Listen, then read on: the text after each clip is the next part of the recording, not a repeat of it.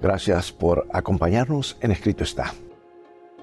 Es uno de los personajes más heroicos del mundo de la antigüedad, un hombre que condujo a su pueblo fuera de la esclavitud y que formó una nación en el duro desierto. Enfrentó victoriosamente a un poderoso faraón y encontró a Dios en la cumbre de una montaña. Hoy conoceremos al hombre detrás de esta epopeya. Ve por tu Biblia y mantente en sintonía. Escrito está, declara el mensaje final de Dios para nuestro tiempo, presentando al Cristo viviente como la respuesta a nuestras más profundas necesidades. Escrito está con el pastor Robert Costa. Acababan de salir de la esclavitud de Egipto bajo las mismas garras del faraón acababan de saquear a sus antiguos dueños, acababan de escaparse del ejército de Egipto. Cuando el mar rojo se abrió para ellos, y entonces ahogó a aquellos que los perseguían. El pueblo de Israel había visto milagros increíbles en el encuentro épico entre el orgullo, orgulloso faraón y el Dios de los cielos. Y ahora estaban en camino hacia la tierra prometida, un lugar donde fluía leche y miel. Entonces en qué forma reaccionaron cuando las cosas se volvieron un poco difíciles en el desierto. ¿Cómo respondieron cuando el sol empezó a arder y la arena se puso más caliente? El pueblo de Israel se olvidó completamente de su gloriosa liberación.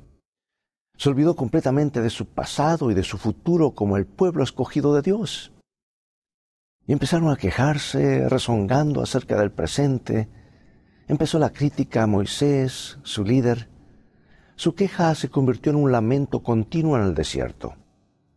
El grito que se levantó contra Moisés en el desierto, cerca del monte Sinaí, se encuentra en Éxodo capítulo 16 y el tercer versículo. Nos habéis sacado a este desierto para matar de hambre a toda esta multitud.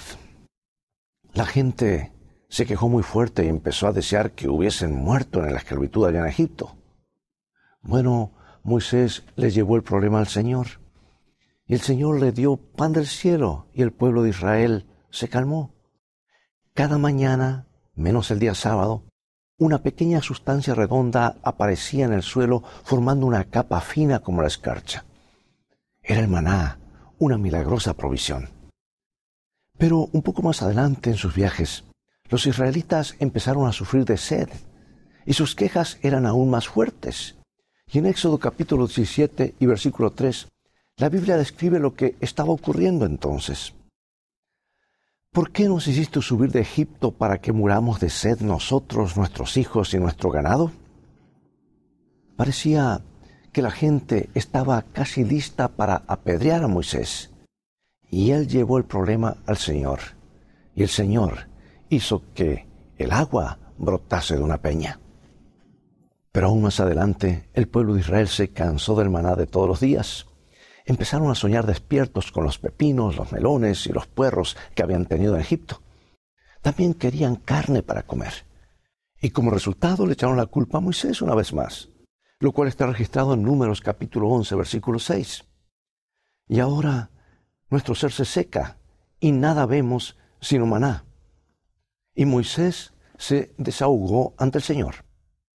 Y Dios hizo llegar una enorme bandada de codornices que descendió alrededor del campamento. Los israelitas comieron hasta que estuvieron enfermos. Y estos antiguos esclavos sencillamente no tenían mucha firmeza de carácter. No soportaban la más insignificante adversidad. Pero durante toda la travesía por el desierto, un hombre se destacó entre esa multitud. Estuvo muy por encima de esa muchedumbre. Ese hombre era Moisés. La mayoría de nosotros hemos escuchado el relato de cuando Moisés condujo al pueblo de Israel fuera de Egipto. Se lo representa como el gran héroe que entra al palacio del faraón e insiste, deja a mi pueblo que se vaya. Se mantiene firme cuando el faraón hace amenazas. Se lo presenta como el gran libertador que calmó a la gente cuando los carros del faraón iban acercándose con mucha rapidez.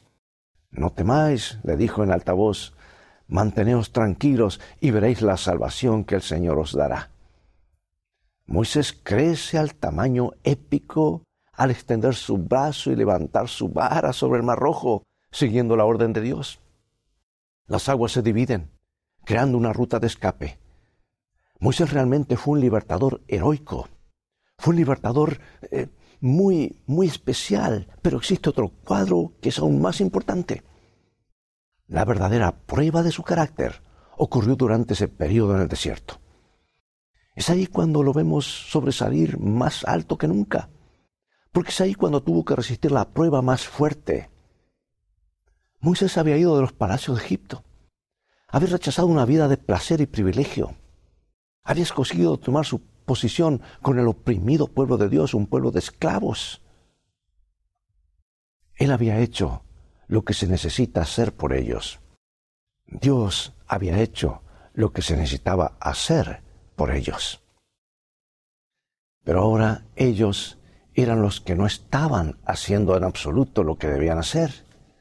Estaban listos a buscar piedras en cuanto las cosas no andaban perfectamente bien. Y para Moisés eso era muy difícil aceptar. Él era humano también. Se cansó, se frustró.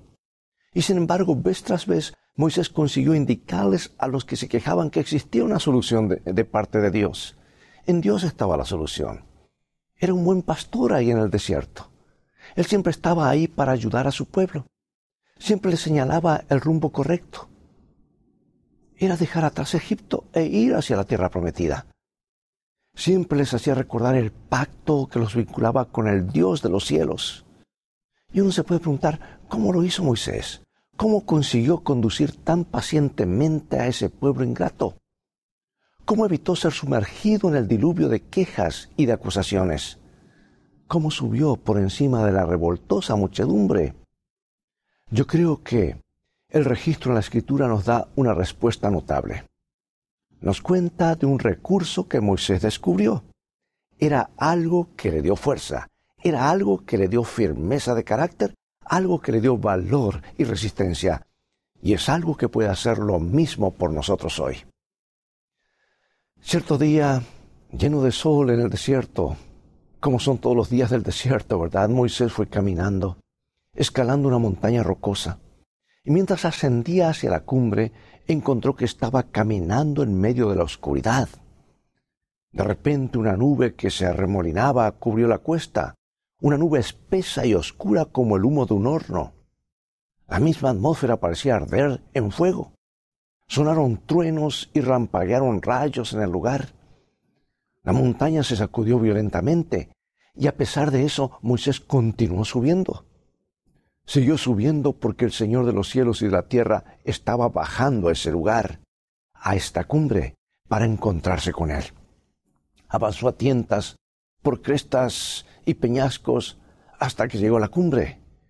Y ahí, rodeado por el fuego y por humo, Moisés escuchó la voz de Dios, una voz que sonó más clara que el trueno. Y esto es lo que el Señor le dijo, y está registrado en Éxodo capítulo 20, versículos 2 y 3. Yo soy el Señor tu Dios que te saqué de la tierra de Egipto de casa de servidumbre. No tendrás otros dioses fuera de mí. Este fue el primer de los diez mandamientos que Dios le dio a Moisés. Él escribió estos mandamientos en tablas de piedra con su propio dedo. Moisés llevaría estas tablas abajo de la montaña al pueblo de Israel. Llegarían a ser el componente central del pacto que Dios tendría con su pueblo. Estas eran las verdades morales esenciales sobre las cuales podrían edificar una vida y una nación. Quisiera leerte algunos párrafos de mi autora favorita en este hermoso libro que describe lo ocurrido en el Sinaí. El pueblo de Israel estaba anonadado de terror. El inmenso poder de las declaraciones de Dios parecía superior a lo que sus temblorosos corazones podían soportar. Cuando se les presentó la gran norma de la justicia divina, comprendieron como nunca antes el carácter ofensivo del pecado y de su propia culpabilidad ante los ojos de un Dios santo. La ley no se proclamó en esa ocasión para beneficio exclusivo de los hebreos. Dios los honró haciendo guardianes y custodios de su ley, pero habían de tenerla como un santo legado para todo el mundo. Los preceptos del Decálogo se adaptan a toda la humanidad y se dieron para la instrucción y el gobierno de todos. Son diez preceptos breves, abarcantes y autorizados que incluyen los deberes del hombre hacia Dios y hacia sus semejantes. Y todos se basan en el gran principio fundamental del amor. Amarás al Señor tu Dios de todo tu corazón y de toda tu alma y de todas tus fuerzas y de todo tu entendimiento y a tu prójimo como a ti mismo. En los diez mandamientos, estos principios se expresan en detalle y se presentan en forma aplicable a la condición y circunstancias del hombre. De una raza de esclavos, los israelitas fueron ascendidos sobre todos los pueblos para ser el tesoro peculiar del Rey de Reyes. Dios los separó del mundo para confiarles una responsabilidad sagrada. Los hizo depositarios de su ley, y era su propósito preservar entre los hombres el conocimiento de sí mismo por medio de ellos. En esa forma la luz del cielo había de alumbrar a todo el mundo que estaba envuelto en tinieblas, y se oiría una voz que invitaría a todos los pueblos a dejar su idolatría y servir al Dios viviente. Si eran fieles a su responsabilidad, los israelitas llegarían a ser una potencia en el mundo. Dios sería su defensa y los elevaría sobre todas las otras naciones. Su luz y su verdad serían reveladas por medio de ellos y se destacarían bajo sus santas y sabia soberanía como un ejemplo de la superioridad de su culto sobre toda forma de idolatría. Desgraciadamente los hebreos olvidaron a menudo del pacto que los unía con Dios. Muchas veces le dieron la espalda a los diez mandamientos. El hecho es que harían un becerro, el hecho que harían un becerro de oro para adorar ahí al pie del monte Sinaí, rompiendo el primer mandamiento que ordenaba no tener otros dioses fuera de mí. Oh, lo rompieron casi enseguida que el mandamiento fue dado. Pero Moisés no le dio la espalda. Moisés no se olvidó. Los diez mandamientos quedarían con él. La ley de Dios penetraría su alma. Para el pueblo de Israel, el Dios del cielo parece ser más bien una causa de temor. Estaban temblando a la base del monte Sinaí mientras éste se sacudía y echaba fuego y humo. Le dijeron a Moisés, háblanos tú, no el Señor. Querían mantener a Dios a la distancia. Veían a los diez mandamientos como una obligación necesaria. Pero Moisés había subido para encontrarse con Dios en la montaña. Y en Éxodo capítulo 33, versículo 11, lo pone de esta manera, así está registrado. Y el Señor hablaba con Moisés cara a cara como habla cualquiera con su compañero. Es que para Moisés Dios era un amigo. Moisés no podía en realidad mirar directamente a la gloria de Dios. En un momento, el Señor lo escondió a Moisés en la hendidura de una peña y pasó cerca de él, solamente para que Moisés pudiese ver una vislumbre de él. A Moisés, en verdad, le pareció que estaba teniendo una conversación cara a cara con Dios. Le pareció que estaba hablando con un amigo. Y esto fue evidente. Esto es lo que Éxodo capítulo 34, 29 nos dice. Cuando Moisés descendió del monte Sinaí, no sabía que su rostro resplandecía por haber estado hablando con Dios. Su rostro estaba brillante, deslumbraba. Y cuando bajó las cuestas del monte Sinaí, no estaba llevando una carga solamente, no estaba entregando más requerimientos divinos solamente, no. Él resplandecía con una revelación. Había llegado cerca del imponente y gran poder de Dios y la majestad divina. Y aquellos diez mandamientos eran una expresión del carácter imponente de Dios, exponían las verdades eternas, eran principios más grandes que los seres humanos. Amigo y amiga, yo creo que este es el secreto detrás de la fuerza de Moisés. Esta es la razón por que él pudo estar por encima de la revoltosa multitud o muchedumbre. Esto es lo que le dio firmeza de carácter, cuando todos los otros estaban rezongando y quejándose. Moisés había encontrado algo sobre qué pararse, algo noble, algo glorioso, algo seguro, algo firme, algo sólido había encontrado principios morales que venían directamente de Dios. Para mantenerse firme en la fe, hay que pararse sobre algo, ¿verdad? Eso es lo que la vida de Moisés nos enseña. La calidad de nuestra vida está determinada por la forma en que nos relacionamos con los principios eternos. Si solamente rebotamos de un impulso a otro, si solamente respondemos a lo que quiero en el momento, entonces estaremos atrapados y permaneceremos atrapados por nuestros deseos egoístas. Nos quedaremos atrapados en los rezongos y quejas.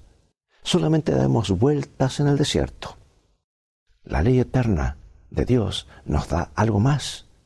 Nos lleva a un lugar más grande, nos muestra la mejor forma de vivir. Para mantenerse firme en la fe, uno tiene que pararse sobre algo. Y los diez mandamientos, amigo y amiga, son la manera en que Dios dice, puedes tomar una posición aquí. Puedes tomar una posición a favor de la honestidad y de la veracidad. No hablar falso testimonio. Puedes tomar una posición a favor de la fidelidad y la pureza. No cometerás adulterio. Puedes tomar una posición a favor del agradecimiento y el contentamiento. No codiciarás lo que te pertenece a tu prójimo. Los diez mandamientos nos dan un lugar donde pararnos, donde asentar nuestros pies, nos dan algo para tratar de alcanzar, nos dan algo con que medir nuestras vidas. Eso es lo que la ley eterna de Dios puede hacer. No es algo que cambia con la marea, no está aquí impulsada eh, para aquí y para allá por el empuje de la multitud, no. Es la expresión invariable del carácter de Dios. Es un lugar inamovible, un lugar donde afirmarse. Por eso es que la ley fue celebrada tan vívidamente en las Escrituras. Escucha lo siguiente del Salmo 19, un salmo de David.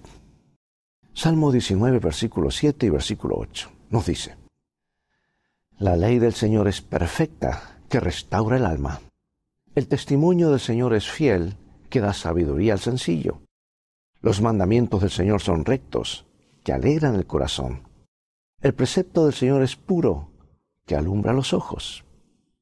Oh, la ley del Señor es perfecta, restaura el alma.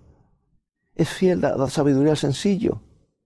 Los mandamientos son rectos. El precepto es puro, alumbra los ojos, dice. Todos los escritores de la Biblia podían testificar que esto era bueno y noble. Dice, la ley de Dios es perfecta y fiel, Aun cuando mis impulsos me llevan en la dirección opuesta, la ley de Dios es recta y pura. Aun cuando no siento que quiero obedecer. Y Moisés empezó esa maravillosa tradición. Él fue el primero en tomar una posición en favor de la invariable ley de Dios. Él fue el primero en saber exactamente cuán valiosos son esos principios divinos en su vida. Él fue el primero en sostener esas tablas de piedra en sus manos. Y fue evidente fue evidente en medio del desierto, fue evidente en medio de una muchedumbre inconstante. Moisés se mantuvo firme en su fe porque estaba parado sobre algo eterno. Jesucristo una vez resumió la ley de esta manera, y esto se encuentra en San Mateo capítulo 22 versículo 37, y nos dice así, amarás al Señor tu Dios con todo tu corazón, con toda tu alma y con toda tu mente. Este es el primero y el mayor mandamiento. Y el segundo es semejante a este. Amarás a tu prójimo como a ti mismo. Ama a Dios, ama a tu prójimo. Esta es la esencia de la ley eterna de Dios. Este es el lugar donde podemos subir hoy. Esto es lo que Moisés descubrió cuando subió a la cumbre del monte Sinaí. Ese es el mensaje que llegó entre los truenos y los rayos y el humo y el fuego. La ley de Dios, sus principios eternos, están basados en el amor. Y si tú amas a Dios, te gozarás en guardar sus mandamientos. Y ahora para concluir, pregunto, ¿te has encontrado con Dios en la cumbre de la montaña, en la cumbre de tu experiencia espiritual? ¿Has superado todo celo, orgullo, de modo que vives humilde y manso ante el Señor? Necesitamos la ley de Dios como la base moral de nuestras vidas. Este es el significado verdadero de los diez mandamientos. No es una carga, no es un legalismo para cumplir solamente, es un principio donde asentar nuestros pies. Los primeros cuatro mandamientos nos enseñan cómo amar a Dios con todo nuestro corazón. Los últimos seis mandamientos nos enseñan cómo amar a nuestro prójimo como a nosotros mismos. Y Dios promete tomar estos principios de su ley y escribirlos en nuestros corazones. Dios promete escribirlos en los corazones de todos los que colocan su fe en su Hijo Jesús. Dios promete capacitarnos para que nos mantengamos firmes al tomar una posición con Jesús. Sometámonos ahora mismo con humildad ante el Señor mientras oramos. Querido Padre, necesitamos tus principios en nuestras vidas. Tenemos tendencias de malograr las cosas cuando actuamos solos. Nos quedamos atrapados por nuestros propios deseos. Pero ahora queremos tomar una posición contigo. Queremos afirmar nuestros pies sobre tu palabra. Y lo hacemos colocando nuestra fe en Jesucristo como Salvador y Señor. Y queremos que su ley de amor esté escrita en nuestros corazones. Queremos crecer más en su gracia y verdad. Gracias por ayudarnos a hacer eso. En el nombre de Jesús oramos. Amén.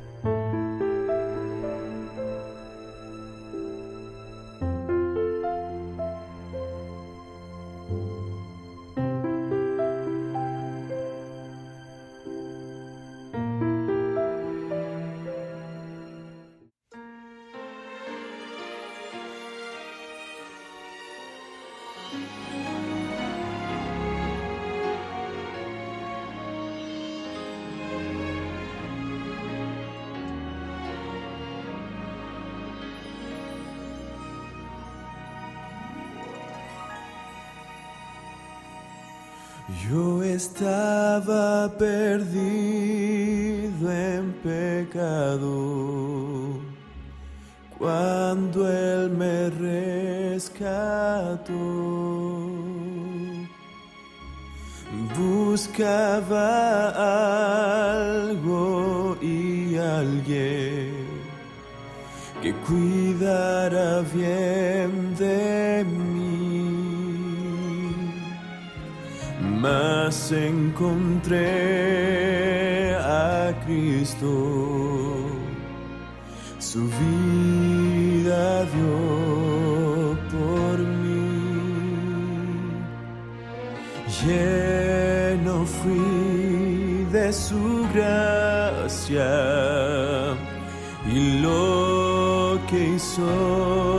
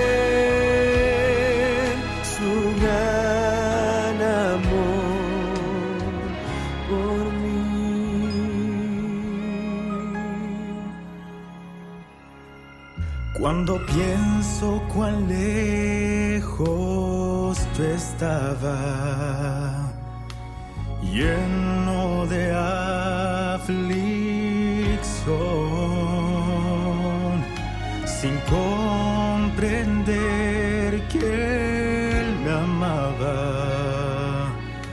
aún antes de yo llamar